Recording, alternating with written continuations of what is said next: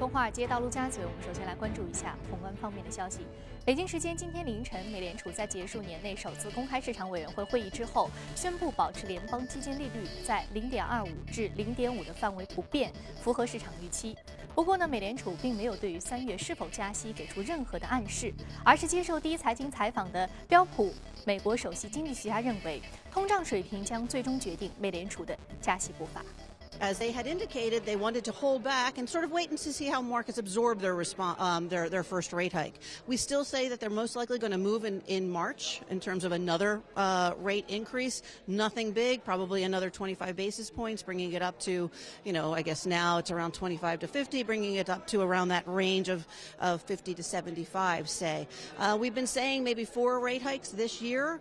It again, it depends on the data. If we see much more weakness from abroad, and particularly the worry about lower inflation outcome because of a stronger dollar, importing some of that deflationary um, um, scenes from abroad, then you could see the Fed holding back a little bit more, maybe only two rate hikes instead of four. 历史数据显示，美国联邦基金利率通常较通胀率上浮1.5个百分点，而现在美国基准利率依然低于通胀水平。 标普的经济学家认为，美联储不得不长期维持宽松刺激政策，部分源自于华盛顿在财政政策上的无所作为。The U.S. government is not doing its job. Uh, Congress is not uh, changing tax policies. It's not uh, endorsing programs that are going to be stimulative to the overall economy. So the Fed basically says, "All right, well then we've got to pick up the slack." But the can't the Fed can't do everything forever, uh, and that's why we need to see the Fed step back, but at the same time to have the government step up. I don't see the government stepping up until uh, 2017 because nothing really gets materially accomplished during an election year. 第一财经记者葛维尔、申玉峰，美国纽约报道。 美联储在声明当中呢，还表示将会密切关注全球经济和金融市场的变化，预计未来呢将会缓慢的加息。那么声明发布之后，美股震荡直线下跌，回吐了早些时候受到油价回升而提振的涨势。那截至收盘的标普五百指数是收跌了百分之一点零九，道琼斯工业平均指数收跌百分之一点三九，纳斯达克综合指数受跌百分之二点一八，美债呢是收跌呢是收窄了，那美元是走弱。油价受到减产传闻的影响呢，继续反弹，大宗金属价格也是继续回升。随着美联储进入到了加息周期，给新兴市场带来的压力呢，也是多方面的。其中最直观的冲击呢，是导致绝大多数新兴市场货币对美元汇率进一步的走低。其作用机制包括美元上涨，进一步的压低了大宗商品价格的走势，导致新兴经济体当中的商品出口国的利益受到了损伤。同时呢，也影响了这些地区或者是国家的相关的投资的投入，进而抑制了内需和。实体经济的扩张。数据显示，从去年十二月十七号美联储宣布加息到今年一月二十六号，俄罗斯卢布、巴西雷亚尔对美元汇率累计下跌了百分之九点一三和百分之四点二九。亚洲债券市场正在感受到股市大跌所带来的寒意，特别是富有的投资者对于他们近几年购买的高风险债券是失去了信心。一些投资者正在减持他们的债券资产，以弥补在股市所遭受的损失。英国金融时报报道称，投资者正在以创纪录的速度抛售新兴市场的债券。那数据显示，二零一五年下半年新兴市场外币债券净流出资金是七百九十六亿美元，超过了二零零八年下半年金融危机期间的五百七十二亿美元。进入到二零一六年，这一趋势还在持续。那今年迄今为止呢，新兴市场外币债券净流出资金是七十八亿美元。好，刚刚我们浏览完了宏观方面的消息呢，接下来我们再来关注一下。我们刚刚看到美股三大指数的跌幅均是超过了百分之一点。一百分之一啊，那道琼斯工业平均指数我们看到是跌幅呢是中间的，那么标普五百指数相对跌幅是比较小的，纳斯达克综合指数呢也不是最大的。那接下来我们再来关注到第一财经驻纽约记者葛维尔给我们带来市场方面的消息啊，美联储一些会议决议的公布对于市场会有哪些影响？我们来看一看。早上就隔夜美联储结束年内首次公开市场委员会会议，一如市场预期，美联储保持利率政策不变。对于近期金融市场的大幅波动，美联储在声明中强调，委员会密切关注全球经济和金融形势的发展及其对美国劳动力市场通胀水平和未来经济前景的影响。不过，美联储并没有对三月份会议上是否加息做出任何的暗示。三大股指在美联储会议声明公布之后呢，迅速走低，道指直落二百五十点。芝加哥商品交易所的美联储观察工具显示，交易员对三月加息的预期已经下降至百分之二十九，六月加息的概率则刚刚过半。而接受我们采访的多位经济学家对于三月份加息依然保持较为开放的态度。个股方面，隔夜苹果和波音领跌。苹果公布财报，虽然盈利利好，但营收和 iPhone 销量不及预期，极大的打击了投资者的信心。特别令投资者感到担忧的是，苹果承认中国市场的增速开始放缓，中国区的营收同比增长从去年二季度的百分之一百一十二下跌到去年四季度的百分之十四。好的，非常感谢格尔给我们带来有关于宏观方面的一些点评。这里是正在直播的，从华尔街到陆家嘴，美联储议息会议决议啊，维持现有利率不变，符合市场预期。那刚刚标普经济学家也指出，可能会在一季度末开始第二次的加息周期。那会是怎么样的一个格局？那目前全球资产又该怎么样去看待？避险的投资该如何去布局？马上进入到今天的节目。好，今天我们请到的是钜派投资的首席策略官许戈先生。徐先生，早晨好。主持人你好。嗯，许先生，我们看到美联储议息会议公布是维持现有利率不变，这个是很符合市场预期的。包括我们昨天的节目当中和嘉宾也聊到，目前美联储放缓了加息的这样一个步伐，其实就是在执行一个 QE 四，那么是符合全球的一个宽松格局的。那在您看来，美联储议息会议接下来的一个走势会怎样？会不会又是符合预期的，在今年三月？末的时候开始第二次的加息。嗯，三月末加息的可能性不是特别大。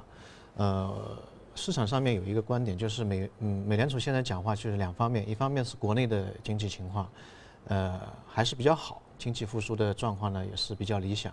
那另外一方面呢，就是海外市场对美国之外的市场，呃现在情况不是特别好。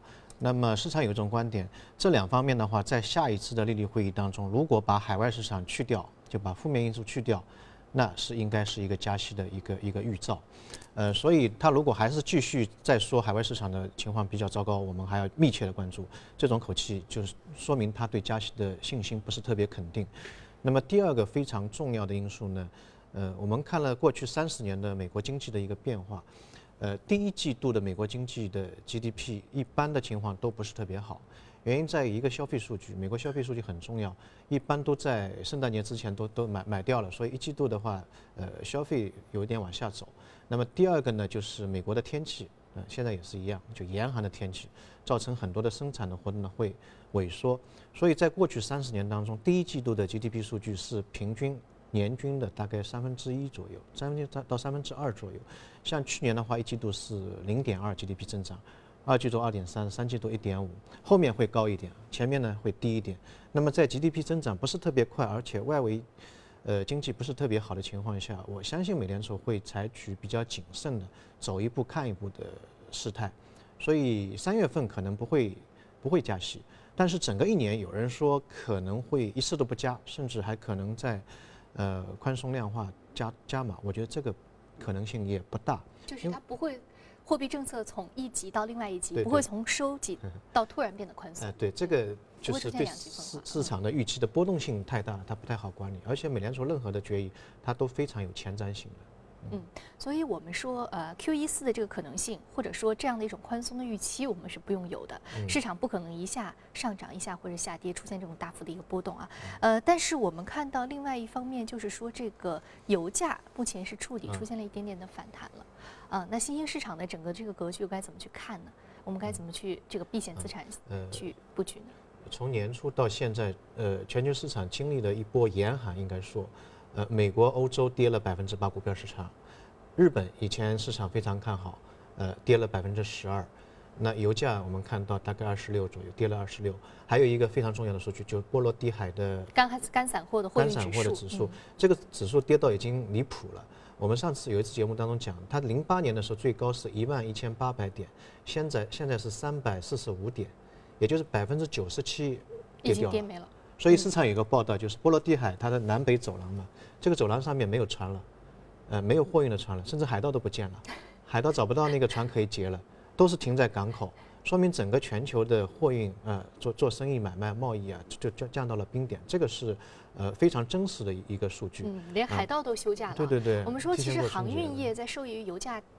呃逐渐下跌的这个过程当中，其他的成本是下跌对，的。应该受益的。但是这个大宗商品需求放缓的实在是太厉害了，太厉害了所以整个严寒的格局非常的凛冽。所以说，呃，波罗的海干散货指数，我们之前其实就提到了，它一直的大幅的一个下挫，在低位的徘徊啊。大宗商品市场的一个需求的低迷，现在是全球格局的一个共识了。对，嗯，呃，那我们如果说到现在的一个资产配置该怎么看？我们看到美联储其实它这个货币的收紧的幅度放缓了，新兴市场货币呢目前还是处于一个价格比较低，对美非美货币的话，其实是在一个底位徘徊的。那现在我们说是抄底的好时候吗？或者说还有什么样的一个资产可以我值得我们去布局？黄金？现在有两种，一种呢是比较消极的，呃，有两种态势或机构的一个主流，一个呢就是减少股票的持仓量，呃，那另外一个呢就增加现金的呃持仓量。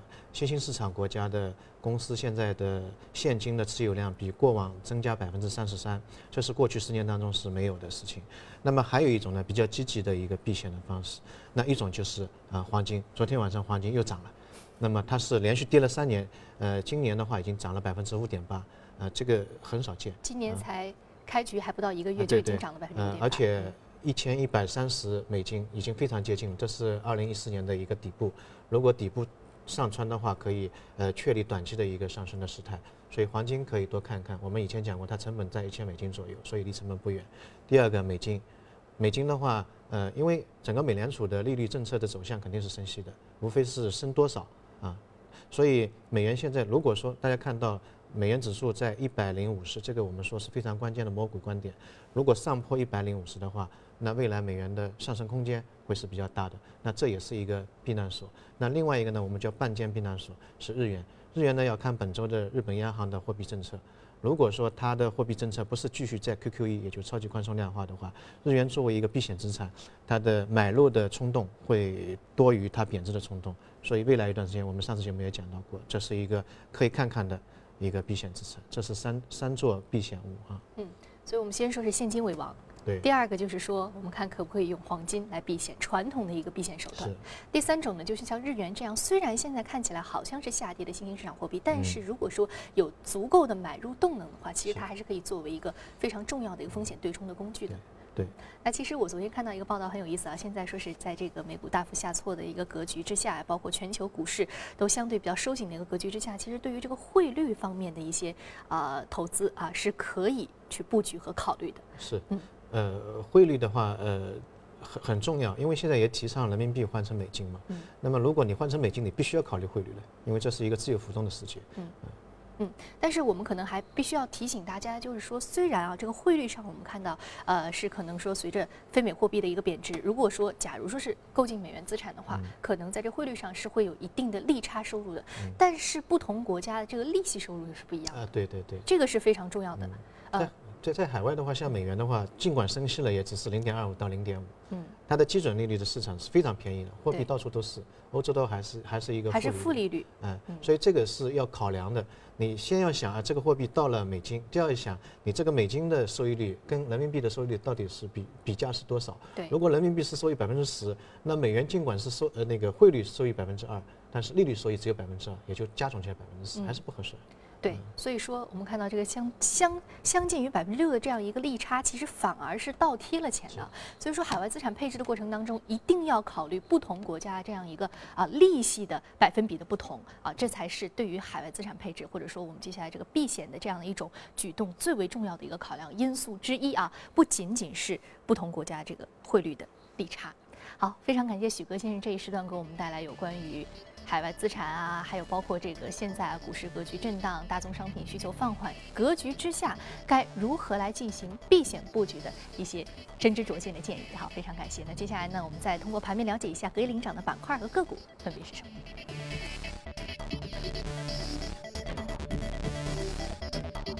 我们看到来自于保险经纪人、应用软件，还有农业自动化、区域航空以及油气设备和服务的板块是产生了很多的领涨的个股啊。今天我们要说的这个是一只应用软件的个股 Com Velty Systems，上涨幅度是百分之十六，目前的价格是三十六点三九美元每股啊。上季度业绩超出了预期，助推了股价的一个上涨。应用软件板块，这家公司采用的应用软件主要是应用于什么行业和领域？呃，一个呢是安全，信息安全。刚才我听到新呃那个新闻里面也在讲。呃，信息安全非常重要。你做的不好，一个手机可以控制控制一架飞机。呃，现在的互联网越来越多了，所以对呃信息安全非常重要。第二个呢是数据管理，数据管理背后其实是一个大数据的一个概念，也是新衍生出来的东西。那么这家呃其实是九六年成立的，到现在也是二十年了，呃老的软件类的企业。那么这一次的它的业绩报告是营收增加百分之二。嗯，可能看上去也是一点点，但是在过去的一年当中，在中国可能软件的股票都是涨得比较好，但在美国的话，软件业其实并不是特别好。它去年跌了百分之二十五，包括我们之前讲的 PDF 那个软件，它的那个上市公司也是跌了大概百分之二三十左右。那原因在于呢，呃，现在在美国的话，有很多的软件已经开放代码了，不收费了。比如说我们，呃，最多想到的是 Windows 十，它的整个系统都已经不收不收钱了。啊，PDF 的话，它是分期收，收一点点，收一点点，所以整个软件它面临的一个转型，它由软件的提供商变成服务商。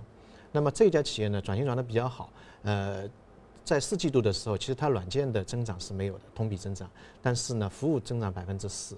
那如果去掉汇率因素，它在汇率上面损失比较多，因为它是在美国之外很多转业的，美元的升息造成它大概有百分之六的一个一个一个汇率亏损。那去掉这个亏损之后，还是有百分之四的一个服务业的增长。所以，呃，这家企业昨天是有一个。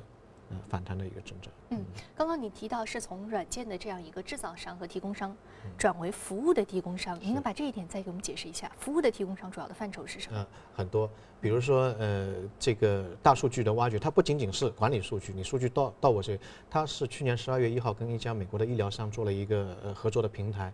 那么现在医疗的这个数据越来越多。啊，包括那个我们精准的医疗啊，这个遥控医疗啊，呃，越来越多。那么数据到它平台之后，它马上可以针对这个个案做一个呃方案出来。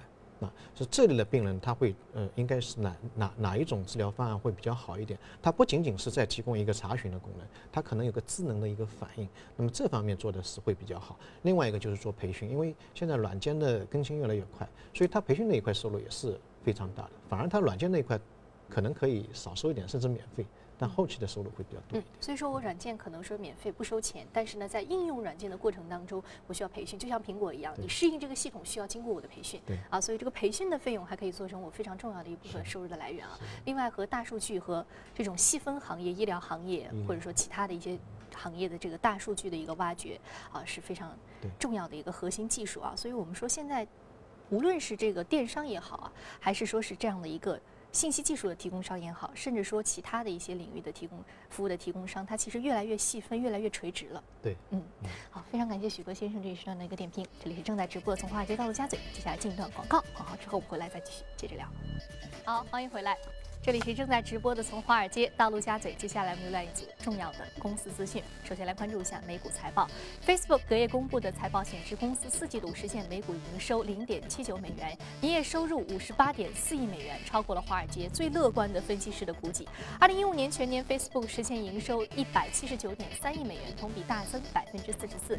Facebook 月活跃用户数和移动端的用户数呢也是超过预期。受到这个消息的推动，Facebook 股价在盘后大涨百分之八。昨天的丰田汽车宣布，包括旗下大发工业以及日野汽车品牌在内的2015年，该集团全球的汽车销售量达到了1015.1万辆，比上年减少了百分之零点八。但是由于主要竞争对手德国大众汽车以及美国通用汽车销量均没有能够突破一千万辆的大关，丰田汽车因此而连续四年蝉联全球车企的销量榜首。丰田汽车同时表示，2016年全球销量计划为1011.4万辆。在周三举行的一次特别股东大会上，荷兰皇家壳牌公司的股东批准以四百九十亿美元的价格收购竞争对手英国天然气集团。根据了解，有百分之八十三点零八的股东对这项交易投了赞成票。这也将是十年以来能源行业最大规模的一笔并购交易。那根据路透社报道，美国三大页岩油企业今年呢将会削减资本支出计划，缩减规模将会达到百分之四十到百分之六十六，希望以此能够度过油价低迷的难关。这已经成为了三家企业连续第二年削减开支。那其中呢，一家企业更是表示，只有油价较当前价格上涨超过百分之二十的时候，其才可能会扭亏为盈。欧盟反垄断监管机构周三宣布，三菱电机与日立集团同意缴纳总计约是一点三八亿欧元的反垄断罚款，以了结有关他们操纵汽车用交流发电机和启动器价格的指控。那根据和解协议，三菱电机与日立将分别支付一点一零九亿欧元和两千六百九十万欧元的罚款。他们承认在二零零四年至二零一零年间合纵操纵出售给欧洲汽车制造商的零部件价格。那根据路透社的消息，富士康已经提出了一份收购日本 Sharp 公司的更加详细的方案，内容包括承诺不裁员等等。那对此应对日本创新网络公司的竞购，富士康此前提出五十三亿美元收购 Sharp，但因为收购方案缺乏细节而没有受到重视。Sharp 方面的重视呢，呃，目前还是比较缺乏的。那业内人士表示，富士康收购 Sharp 符合多元化经营的策略，意在摆脱对于苹果的严重依赖。好，刚刚我们纵览了一下全球公司动态之后，我们再回到资本市场，和嘉宾一起来关一关注一下今年我们非常热的一个话题 ——Virtual Reality 虚拟现实，还有有关于低空域飞行飞机的相关的话题。马上进入到板块来了解一下。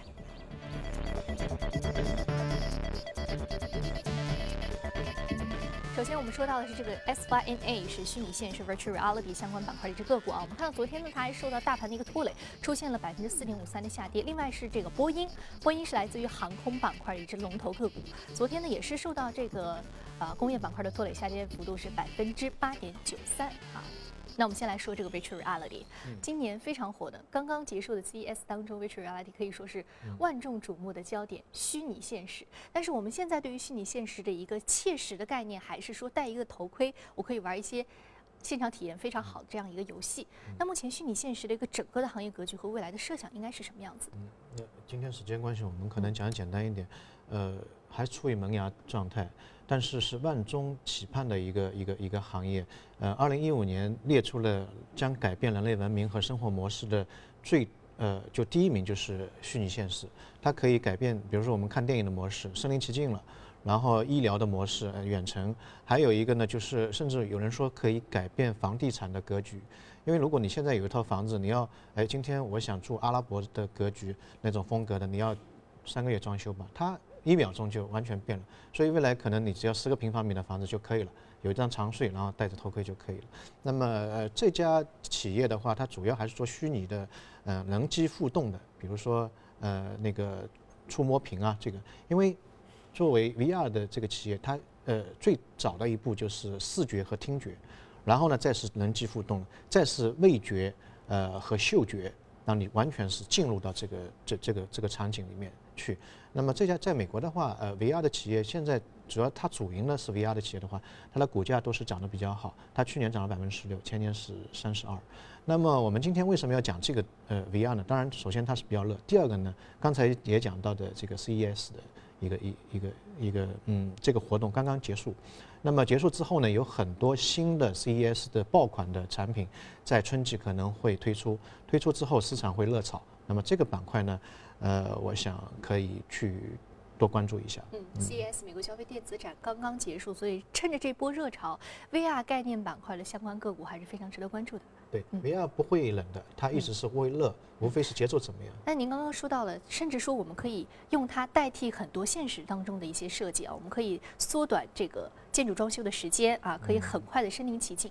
但是其实当时啊，3D 打印刚刚出来的时候，其实也有这样的一个预期，认为 3D 打印可以打印人体器官，可以代替很多的啊我们之前所说的包括军工领域的一些啊武器的这样的一个制造，我们甚至可以用 3D 打印来替代。但是现在啊，Virtual Reality 刚刚出来，我们现在看到的可能是头盔，包括一些听觉和视觉方面的一些震撼的替代。可是未来真的能够到那么广阔的一个应用吗？我们之中要走的路有多长呢？它的呃瓶颈，我觉得一个是软件，一个硬件，但它的硬件跟 3D 打印又不一样，3D 打印还要材料，但它的硬件就是计算机。如果计算机的运营的速度足够快的话，现在瓶颈就在这个地方。足够快的话，它是可以实现的。但当然最终还有生物学的，比如说呃，我们视觉可以，听觉可以被欺骗，但是味觉怎么被欺骗呢？触觉、对，触觉这怎么替代？这这这味觉的话，我去呃，如果是能够实现的话，那饭店都得关门了。我在家里面就可以实现最高档的饭店的一个菜肴的一个品尝。嗯，所以说对于这个板块的讨论，我们还会继续，因为现在呢，其实还有很多核心的瓶颈，我们还值得去商榷啊。那另外一只个股，由于时间关系，波音板块，我们今天主要想说的还是这个低空域的一些，比如说这个农用的飞机啊、无人机啊相关的一些投资机会。那在以后的节目当中，再持续为您关注。好，这里是正在直播的从华尔街到陆家嘴，非常感谢许哥先生今天的精彩的解读。那今天播出内容呢，你可以通过我们的官方。微信公众号“第一财经资讯”查看。另外，你有什么样的意见和建议，可以通过微信留言。此外，您还可以到荔枝和喜马拉雅电台搜索“第一财经”进行收听。好，节目的最后，我们来关注一下集万千风情于一身的巴黎，有太多的东西要看了。那对于这个浪漫之都，今天要为大家介绍一种新的游览方式——老爷车之旅，一起来关注一下。